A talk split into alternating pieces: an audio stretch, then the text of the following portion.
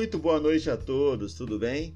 Sejam muito bem-vindos ao nosso segundo episódio do podcast Costa Casting, comigo, Pablo Costa, um oferecimento do Portal Insights, aquele espaço que a gente tem para discutir o setor de energia, todas as contradições, todas as curiosidades, tudo aquilo que movimenta o mercado de energia no Brasil e no mundo.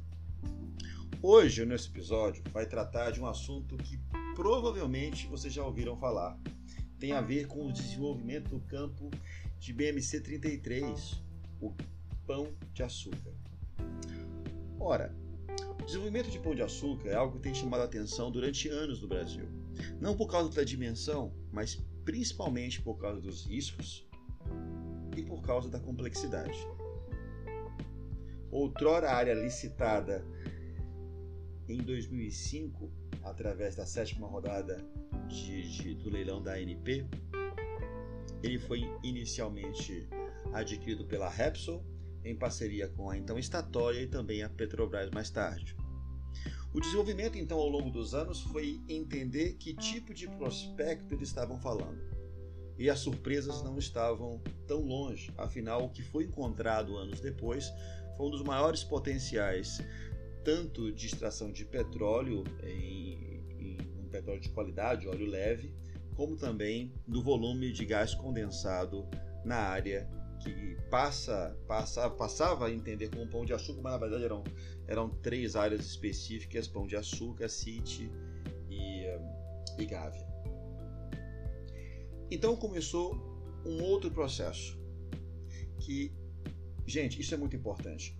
Todo e qualquer procedimento ou desenvolvimento offshore passa, que é um processo de entender como, qual é a viabilidade técnica e associada à viabilidade econômica.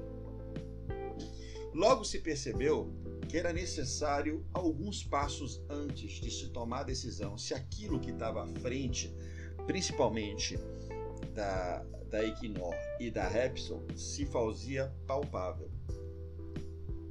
E claro, Algo assim jamais aconteceria da noite para o dia. Foram necessárias bastantes iniciativas, tanto das duas empresas, no sentido de poder propor para o poder público um aperfeiçoamento na legislação que gerenciava o mercado de gás no Brasil. A preocupação era simples: como ter uma infraestrutura que permitisse o gás ser ecoado, escoado, perdão, e chegar ao ponto final que é o consumidor. Apesar de parecer uma coisa simples, no Brasil isso nunca, nunca é menos complexo do que a gente imagina.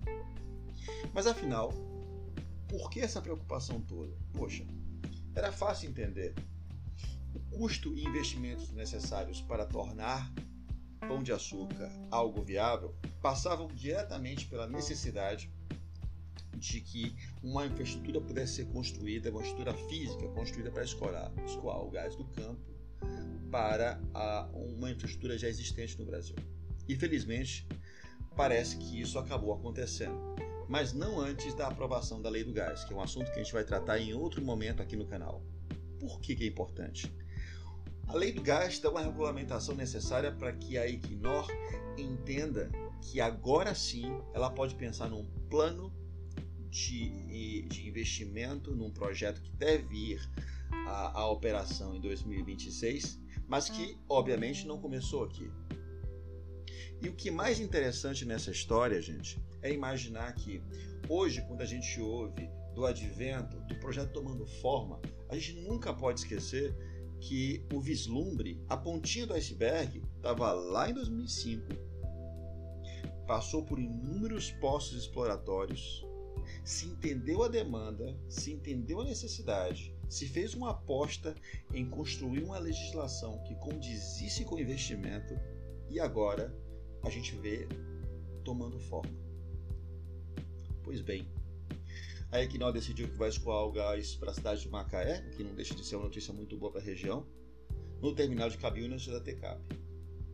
O projeto deve ainda passar por uma fase de FID, o que é muito bom, é muito provavelmente a Equinor, mas aqui já é um guessing da minha parte, deve estender os movimentos para os parceiros que ela, que ela mais conhece, no caso da FPCO, provavelmente a Modec, no caso da, da Engenharia SUF, talvez para a própria Subc7, de forma que se construa uma condição, é, é, no mínimo, perto daquilo que ela já está executando, por exemplo, com o desenvolvimento do campo de Carcará, hoje campo de Bacalhau.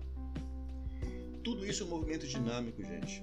Mas é preciso coragem para fazer o que a Equinor fez junto com a Repsol. E essa, essa aposta é o que eu quero chamar a atenção hoje no nosso recado final. Nada é possível que a gente construa sem definir passos claros de como é que a gente chega lá. Por lembrar que há menos de duas décadas é, é, se vislumbrou é ter a clara, clara consciência de que para se chegar a uma decisão final de investimento é preciso correr um caminho que dê sustento às decisões que são tomadas. Fica muito fácil, às vezes, a gente ver um procedimento desse acontecer num espaço de tempo que a gente considere pequeno e falou assim, não, somente as pessoas muito capacitadas tomam a decisão. Não, sem dúvida elas são capacitadas, mas isso não quer dizer que elas tiveram um trabalho mínimo de poder entender quais são os riscos, quais são, os, quais são as vantagens e como é possível que a gente chegue lá uh, no final com uma decisão correta. Então, meus parabéns aqui, Equinor e os parceiros. O Brasil realmente agradece. É, é, a gente fica na expectativa de que é, os primeiros passos sejam dados, já deram. Vamos ver agora esse dominó cair e mostrar para gente que com organização e planejamento sempre é possível é, alcançar marcos e vitórias, tanto no lado profissional quanto no lado pessoal. Tá bom, gente? Esse é o meu recado hoje. Fiquem com Deus. O texto está publicado no Portal Insights. A gente se vê por aqui, tá certo? Um abraço forte. Até o próximo capítulo aqui no Costa Casting. Um abraço. Boa noite.